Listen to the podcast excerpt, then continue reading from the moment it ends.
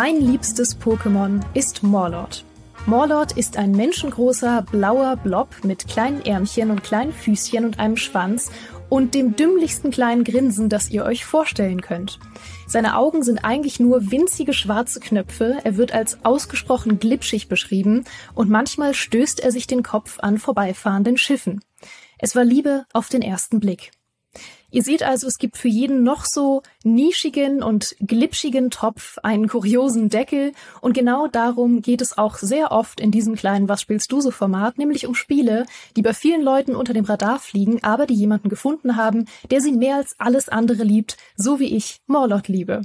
Ich muss trotzdem sagen, in dem Ausmaß, wie wir es heute haben, habe ich es bisher noch nicht erlebt und dafür habe ich mir extra den Mann eingeladen, mit dem ich es normalerweise vermeide zu sprechen, seitdem er mir mal gesagt hat, er hätte Dragon Age Origins ein paar Minuten auf der Xbox gespielt und fand es blöd. Trotzdem herzlich willkommen, Dennis von der GamePro. Schön, dass du hier bist. Was spielst du so? Ja, ey, äh, schön hier zu sein. Ich dachte erst bei deiner Anmod, du beschreibst gerade mich, war ich schon ein bisschen so, okay, alles klar, so sind die Fronten also verhärtet. Ähm, mhm, mhm. ja, ähm, alle, die Dragon Age Origins mögen, es tut mir leid. Kann das nicht so schnell nochmal sagen, aber so ist es halt. Äh, dafür spiele ich andere sehr coole Spiele. Mhm. Ähm, wie zum Beispiel Trommelwirbel. Spelunky 2. Yay. Und alle jetzt so Roguelikes. Cool. Uh, jetzt schalten alle aus. Nee, wir müssen, tatsächlich eine Sache müssen wir vorher fragen, nämlich, wie viele Stunden spielst du bereits Spelunky 2, Dennis, damit die Leute schon mal wissen, worauf ja. sie sich hier einlassen in dieser glaub, Folge? Man muss das ein bisschen einordnen. Das Spiel ist ja auch schon drei äh, Jahre draußen. Das ist eine enorm lange Zeit. In drei Jahren, ne? Mhm, da mm, kommen viele viel. Stunden zusammen. Also ich glaube, ich bin jetzt ähm, bei also 1300 Stunden mit dem Spiel. Also normalerweise ist man so in wahrscheinlich 20 Stunden hat man alles gesehen. Mhm. Ja. Aber mir reicht sowas einfach nicht. Da muss man weiterspielen. gucken, ob noch ein paar Geheimnisse im Spiel sind. Mhm. Und ähm, ja, warum ich das so lange spiele und äh, generell auch, warum ich so lange Roguelikes spiele. Ich glaube, das werden wir heute noch ein bisschen aufdröseln. So eine kleine Therapiesitzung hier machen. Ja, ja, das ist es hier oft. Äh, das müssen wir heute auf jeden Fall entschlüsseln. Ich muss sagen, ich bin nicht mal, und jetzt schäme ich mich fast zu sagen, in Anno, 18, Anno 1800 schon bei so vielen Stunden. Und Anno 1800 ist auch schon vier Jahre draußen. Und mein absolutes Lieblingsspiel oder eins meiner absoluten Lieblingsspiele. Und da komme ich auch nicht auf 1300 Stunden. Und jetzt weiß ich nicht, wer von uns beiden sich schämen sollte. Aber vielleicht niemand. Vielleicht sind wir alle gut so, wie wir sind.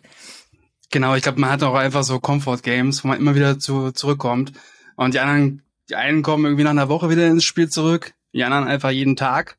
Und zu der Fraktion zähle ich mich dann wohl. Okay, okay. Gut, du hast gesagt, du hast eine Historie mit Roguelikes. Äh, ich nehme an, du hast auch Spelunky 1 gespielt. Aber natürlich. Also Spelunky 1 war so Beispiel damals auch mein so der Lostreter, warum ich überhaupt Roguelikes gespielt habe. Also es ging dann los mit äh, Spelunky damals, ähm, äh, dann später Binding of Isaac noch das ursprüngliche, also ähm, nicht Rebirth, was dann später rauskam. Und äh, aber Rebirth war damals so ein bisschen das, wo es so endgültig Klick gemacht hat. Also da mhm. wirklich unzählige Stunden drin versumpft bis heute auch noch das Roguelike, das ich am meisten gespielt habe. Ich glaube, da kommen wir mit den Stundenzahlen nochmal aufs Dreifache oben drauf. Ähm, wirklich so jedes Achievement holen wollte und wirklich richtig gut in dem Spiel sein wollte, weil das ist nämlich so ein Punkt. Ähm, ich bin überhaupt kein kompetitiver Spieler, aber es gibt so einige Roguelikes, die Tageschallenges haben. Ja. Mhm. Und ähm, ich fühle mich unheimlich angestachelt, in diesen Ranking Boards immer weit oben zu sein. Und da das Tageschallenges heißt, und man die dementsprechend auch sehr oft machen kann, äh, kann man da auch unfassbar viele Stunden rein versenken. Und das hat quasi damals so bei The Binding of Isaac Rebirth angefangen. Und äh, ja, keine Ahnung, irgendwann bin ich dann so im Genre versumpft, auch mit Enter the Gungeon, Slate Spire und so weiter und so fort. Und Spelunky 2 hat eben auch diese Tageschallenges. Und äh, vielleicht äh, habe ich in den letzten drei Jahren sehr, sehr viele dieser Tageschallenges auch gespielt, ja. Mhm, okay. Äh, du hast schon gesagt, man kann eigentlich in so 20 Stunden alles sehen. Ähm, Spelunky 2 hat ja Enden, die man erleben kann. Ich nehme an, die hast du alle erlebt. Nach Natürlich. kürzerer Zeit als 1300 Stunden? Nee, überhaupt nicht. Also das Ding ist wirklich, ich habe sogar äh, ein paar Enden erst nach vielen, vielen Stunden äh, mhm überhaupt gesehen, weil das Spiel ist halt schon ziemlich, ziemlich hartes. Und gerade so in meiner Comfortzone bei dem Spiel laufe ich meistens immer einen normalen Weg lang, weil es gibt dann verschiedene Routen, läufst nach links, läufst nach rechts. Ähm, und äh, eine Route, um halt auch in den Tageschallenges sehr weit zu kommen, führt dich halt immer an der gleichen Stelle entlang. Deswegen habe ich auch sehr, sehr oft die gleiche Stelle gespielt. Deswegen mit den Enten habe ich wirklich ein paar oder eins davon erst sehr, sehr spät überhaupt erst gesehen. Mhm. Deswegen musste ich es auch schon so lange spielen. Okay, okay. ähm, bevor wir tiefer einsteigen in diese Therapiestunde, erzähl uns mal von Spelunky 2. Wie, wie kann man sich das vorstellen als, als Noob, der das nicht 1300 Stunden gespielt hat? Ja, ich glaube, wir fangen mal mit den Basics an. Also im Grunde genommen ist das eine Art ja, Jump and Run, wo man so eine Art Höhlensystem mit verschiedenen Biomen spielt. Du bist dann so ein kleiner Indiana Jones Verschnitt mit einer äh, Peitsche, der sich dann äh, gegen so ja unterschiedliche Gegner zu Wehr setzt und im Prinzip immer von oben im Level nach unten sich durchhüpft und dann ist da eine Tür, gehst du rein, bist da im nächsten Level. Und das ist quasi diese Grundstruktur von Spelunky. Du hast Level, das geht, sagen wir mal, zwei bis drei, drei Minuten, hüpfst, hüpfst dich runter, gehst ins nächste Level und irgendwann bist du dann beim äh, großen Endboss und äh, dann hast du das Spiel dann abgeschlossen. Wenn das Spiel äh, nicht unfassbar fordernd wäre. Das heißt, egal, wenn du jetzt schon eine halbe Stunde gespielt hast, 40 Minuten gespielt hast, ein kleiner Fehler kann schon sein und fängst wieder von vorne an, denn übernommen wird in dem Spiel gar nichts. Also mhm. man kann sich das wirklich als so typisches, knallhartes Roguelike vorstellen, mit prozedural generierten Leveln, mit Permadeath und äh, gerade bei Spelunky ist es eben auch so, also du kannst so ein paar Spielfiguren freischalten, aber ansonsten nimmst du in diesem Spiel absolut überhaupt nichts mit. Stirbst du, fängst du wieder komplett von vorne an. Und das ist immer so ein Punkt, der, der viele Leute auch absolut verständlicherweise komplett demotiviert. Mhm. Aber mir ist es halt so ein Punkt, das ist alles so cool aufgebaut und spielt sich auch so flüssig, dass mich das total motiviert. Also immer wieder, ähm, die, die Anfangslevels sind ja auch noch recht leicht, dann wird's immer schwerer mhm. und sich da rein zu grooven, das ist einfach genau mein Ding. Ja, okay. Ich verstehe durchaus den Reiz von Rogue Lights. Also ich bin ja auch ganz, ganz großer Hades-Fan und äh, bin halt, sobald ich irgendwas habe, was ich mitnehme, sobald ich irgendwas habe, was ich behalte, irgendeine Motivation habe, wo ich sage, okay, diesmal weiß ich, dass es besser funktioniert, weil ich habe jetzt diese eine Sache oder so. Ähm, ich habe auch schon durchaus Roguelikes gespielt, in denen man äh, eben keine Sachen am Ende freischaltet, die man behalten darf. Aber ich, ich motiviere mich bei weitem nicht so wie dich. Wie, woher nimmst du das Selbstvertrauen, nach einem gescheiterten Run zu sagen, ich habe nichts Neues bekommen, aber diesmal läuft es besser? Ich glaube, das Wichtige an dem Spiel ist vor allem, dass es so unfassbar rundes Gameplay hat. Also es mhm. fängt schon an, bei vielen Spielen, da musst du erstmal einen langen Ladescreen haben, bis du endlich mal im Spiel drin bist. Und hier ist es einfach so, du startest das Spiel und bist innerhalb von, weiß ich nicht, 20 Sekunden stehst du in diesem Level drinne und hast einfach dieses perfekte, für mich, für mich perfekte Jump-and-Run-Gameplay. Und das motiviert alleine schon, alleine auch nach äh, drei Jahren immer noch die anfänglichen Gegner da wegzuschnetzeln. äh, das macht irgendwo Spaß und vor allem, ich glaube, es ist wirklich, wenn man es auf so eine Sache herunterbrechen würde, ist dieses unfassbar motivierende Level-System. Du hast in zwei äh, Minuten, spätestens zwei Minuten, kannst auch nach 15 Sekunden, hast du halt so eine Ebene abgeschlossen, äh, hast die nächste Ebene erreicht, hast neue Items bekommen, ähm, wurstelst dich da weiter nach unten durch und du weißt halt auch, das Spiel wird dich jetzt nicht irgendwie zwei Stunden, drei Stunden, dass, dass du dich da vorsetzen musst, sondern so ein Run, wenn du schnell spielst, äh, richtig schnell spielst, ist der in zehn Minuten vorbei. Dann kann er mal eine halbe Stunde dauern, aber danach ist das Spiel halt auch rum.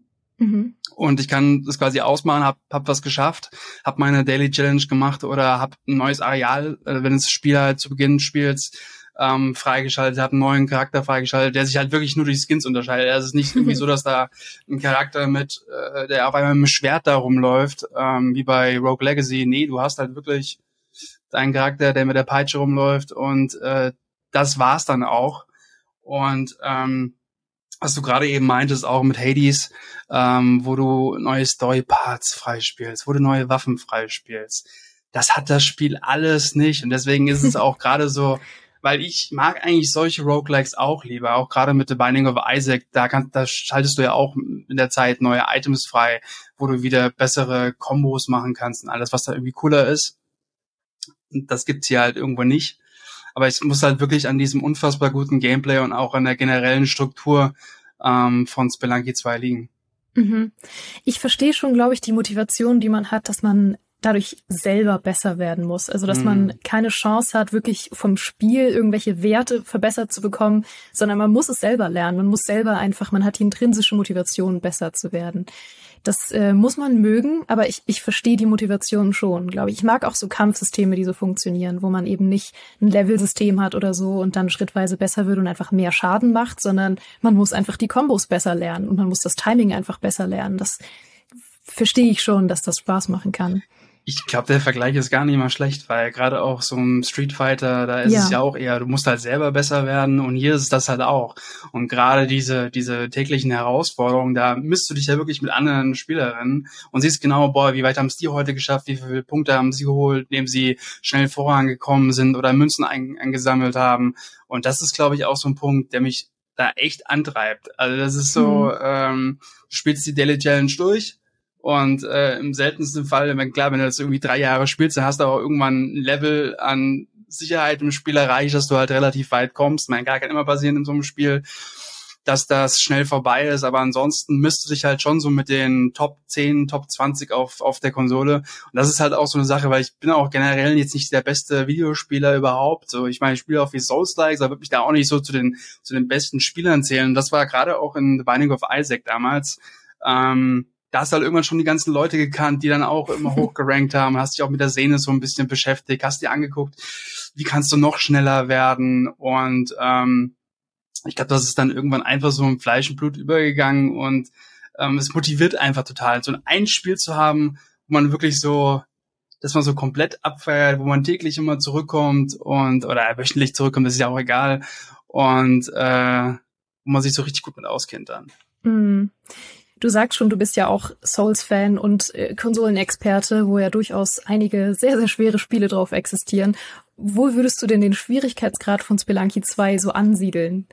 Schon sehr, sehr hoch. Also jetzt gerade im Vergleich zu Roguelikes, eben weil du eben auch alles wieder verlierst und weil du eben auch ähm, also das Spiel ist im Prinzip, es ist nicht unfair, aber es kann schon äh, Situationen generieren, gerade durch dieses diese zufallsgenerierten Level, wo du dann da stehst und denkst dir, boah, jetzt hast du 30 Minuten gespielt und die Stelle, jetzt sind dir vielleicht gerade die Items ausgegangen, ähm, das wirst du hier nicht mehr packen. Und in dem Sinne ist das schon sehr, sehr, sehr, sehr fordernd. Also allein mal um so ein Beispiel zu nennen, im ersten Level gibt's dann so äh, ja, Stachelgruben, und du hast halt vier Leben und wenn dich ganz normal eine, ein Gegner trifft, dann verlierst du halt ein Leben.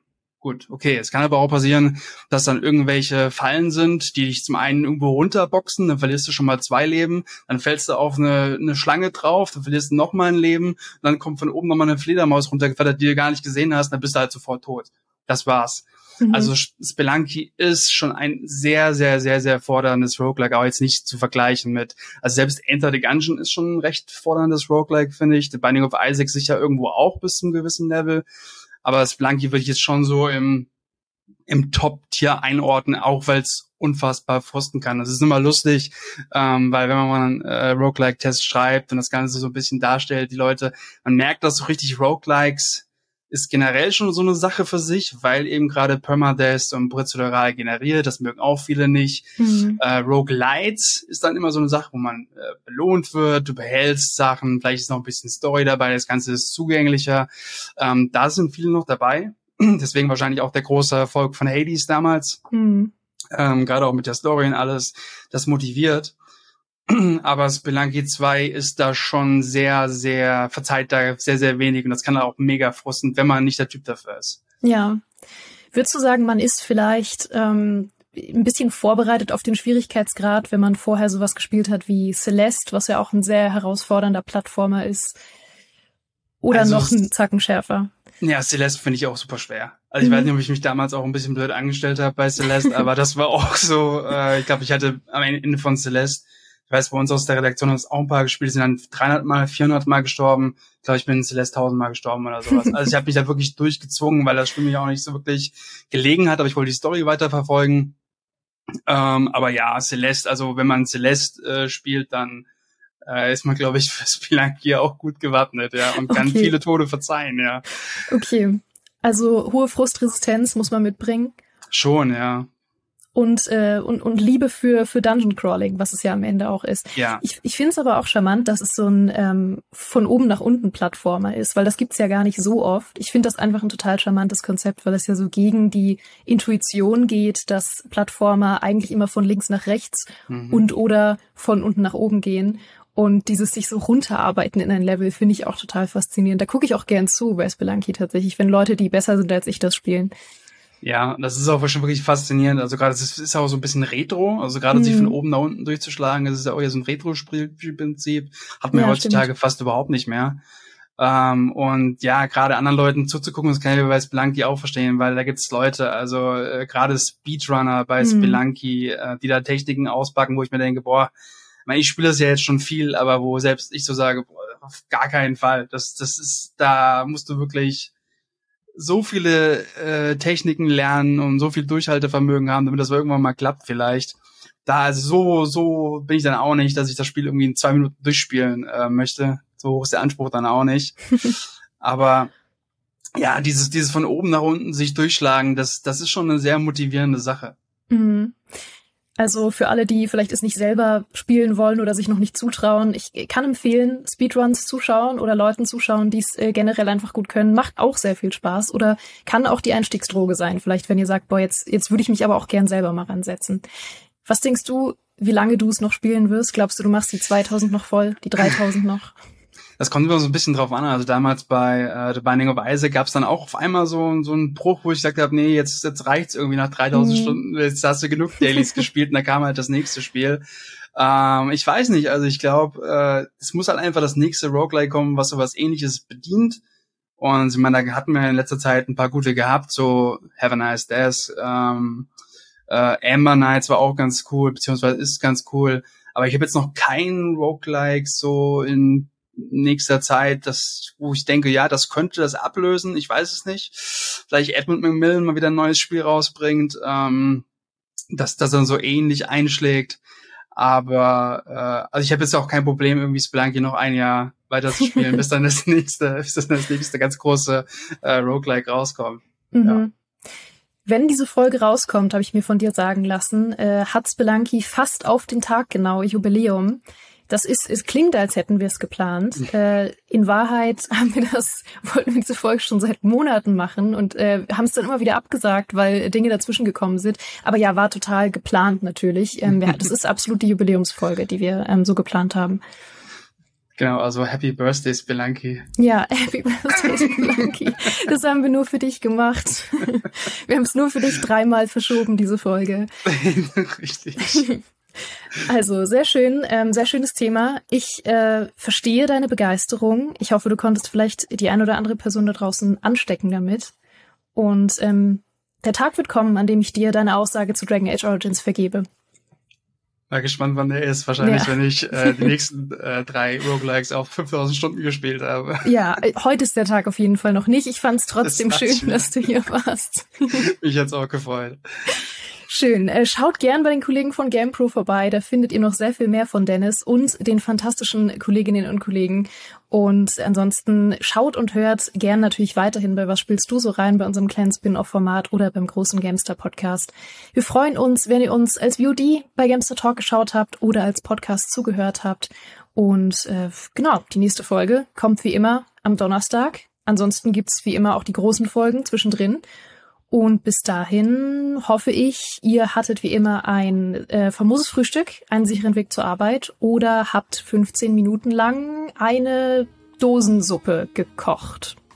Das habe ich mir gerade spontan ausgedacht. Ich hoffe, ihr habt eine gute Zeit. Bis bald. Macht's gut. Tschüssi.